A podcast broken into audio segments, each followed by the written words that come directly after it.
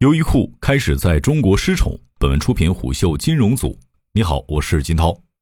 优衣库最近可能有点焦虑。近日，优衣库母公司迅销集团发布了2022年首个财季业绩报告。该报告称，该季度业绩创下了历年第一季度的最高纪录。集团称，这主要得益于全球收益多样化，比如说东南亚、南亚及大洋洲地区。北美及欧洲地区，优衣库的业绩营收和净利润都大幅增长，业绩表现强劲。但值得注意的是，相较于这些市场，优衣库最重要的两个市场——日本和大中华地区，营收和净利润都有所下降。特别是中国大陆营收下降以及净利润大幅下降，显得较为突然。毕竟，除了2020财年优衣库在中国业绩下滑之外，2016财年至2021财年都为增长状态。不过，真的很突然吗？从某些重要数据来看，优衣库此前已经出现了下滑迹象。比如，二零二一年六幺八期间，优衣库天猫旗舰店销售额五点三六亿元，同比下滑了百分之九。又比如，二零二一年双十一，在天猫服装各品类销售榜单上，优衣库只镇守住男装榜单的第一位，女装则被 ITIB 反超，降到了第二位。内衣品类则落在国产新兴品牌 Ubras 蕉内之后，排在了第三位。要知道的是，据信销官网披露的 CFO 报告，二零二一财年时，中国大陆电子商务已经占到了大陆总销售额的百分之二十五。在日渐重要的渠道的重要销售节点，优衣库如此表现，某种程度上已经透露出了下滑态势。除此之外，在迅销集团官网披露的近期的分析师会议上，也出现了越来越多关于中国市场疲软的讨论。比如，在二零二一财年第三季度分析师会议上，迅销首席财务官就提到。在中国销售业绩低于预期，虽然有一些外部因素，但我们在制定自己业务的方式上也存在一些问题。优衣库究竟怎么了？开始在中国失宠了吗？服装行业分析师刘明向虎嗅表示，从某种程度上来说，优衣库正在经历中年危机。首先，从产品定位上看，优衣库本身强调的是基本款可以跟任何服装搭配，有点像基础零件和开放接口的概念。这种设计特性也决定了它与其他的时尚品牌具有兼容性，可覆盖人群也扩展到六至六十岁。在此基础上，为了增添时尚性，优衣库还有专门的 UT 条线。这一系列主要是通过推出各种联名款，给款式基本的优衣库衣服增添一些个性。刘明称，但目前无论是基本款还是时尚性，优衣库都显得有点尴尬。因为这两种定位所面临的客群，在目前环境下都可能会有一定程度的流失，面临一些挑战。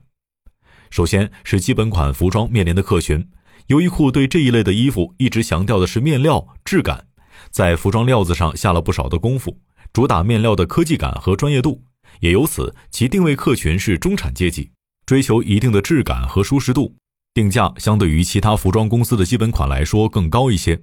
但在目前的环境之下，能否抓住这部分客群，就要面临两个问题：一是随着疫情的来临以及对经济的冲击，原有的这一部分客群可能进一步下沉，也就是说，有一部分此前消费优衣库的顾客，因为经济情况去寻找更便宜的降级产品。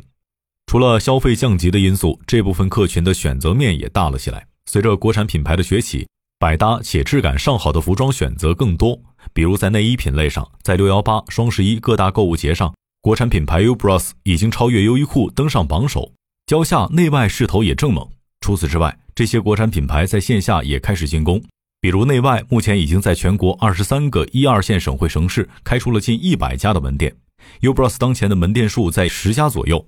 蕉内于二零二零年年底在深圳开了首家门店。上海首个门店也是于二零二一年九月二十六号正式开业的。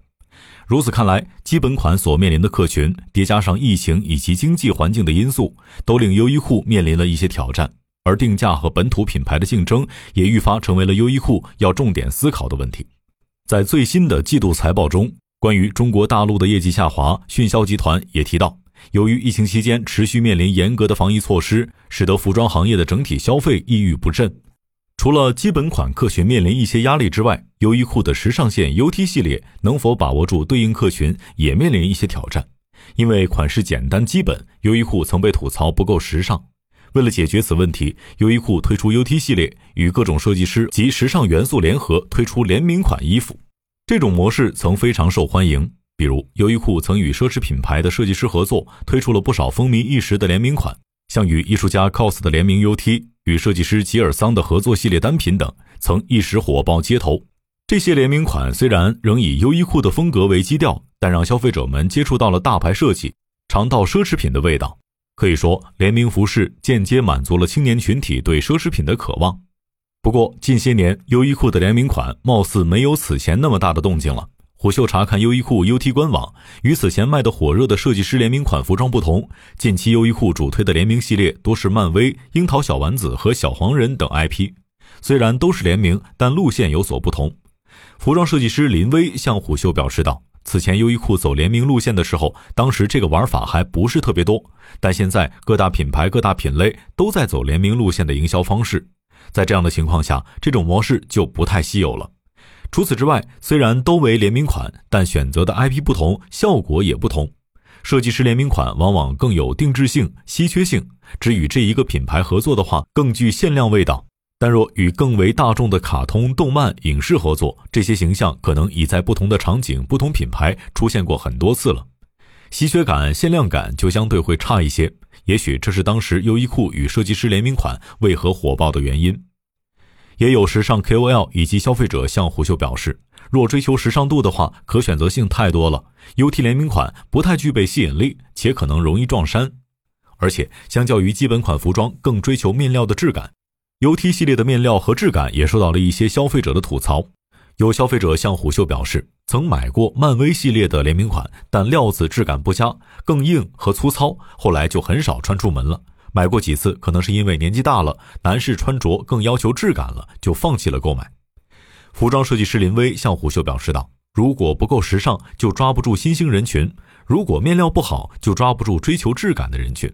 UT 系列如何平衡，是要好好思考的问题。若两头都抓不住，就成鸡肋了。”而对于如何传达更具新鲜感的产品特性，优衣库也注意到了这个问题。在分析师会议当中，优衣库称，两年前我们推出了 COS UT 联名款，展示了我们作为一个全球品牌如何脱颖而出。它曾引起了广泛讨论，而且吸引顾客来商店。回顾过去，我们意识到现在在日本和中国的业务都没有充分传达具有新鲜感的产品特质，无法提供足够的新鲜感和吸引力，或传达产品信息没有更令人信服，这些都是内在的一个缺陷。如此看来，如何更精准地抓住客群，是新环境下带给优衣库的新挑战。也许此次中国大陆市场业绩的下滑，也是优衣库再次调整的契机。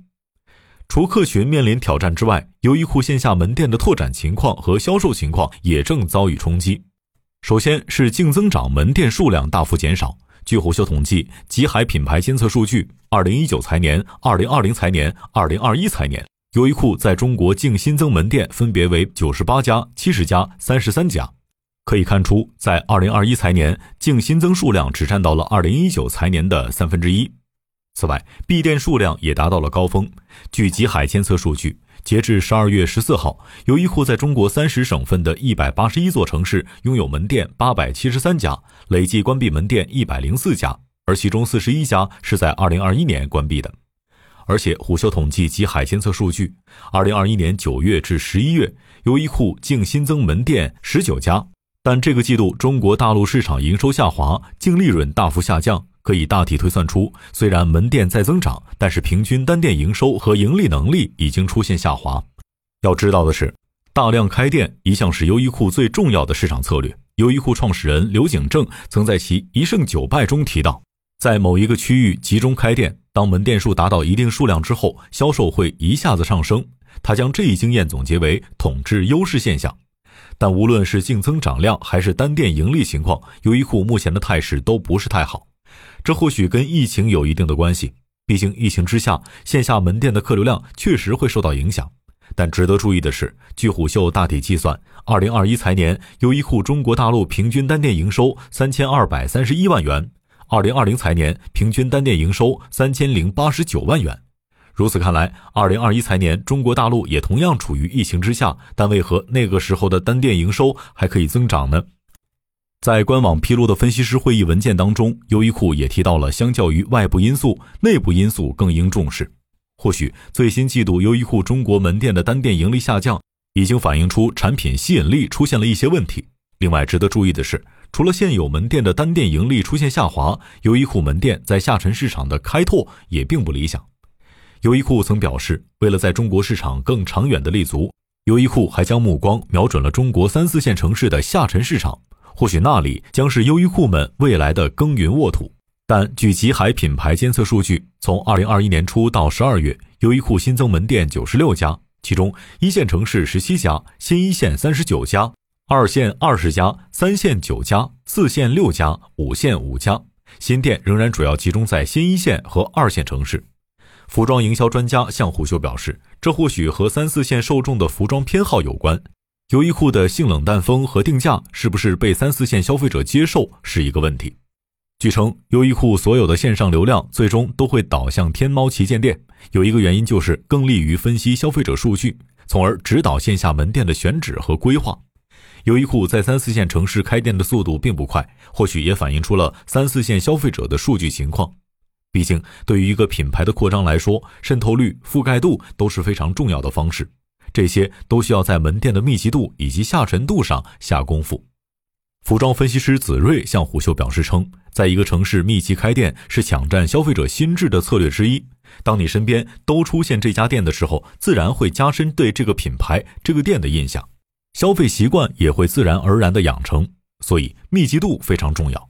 而且很多时候，鞋服品牌的天猫店消费者跟线下门店消费者是重合的，也就是说，线下逛街的时候有这个品牌可以买，他们可能会同时选择在网上购买。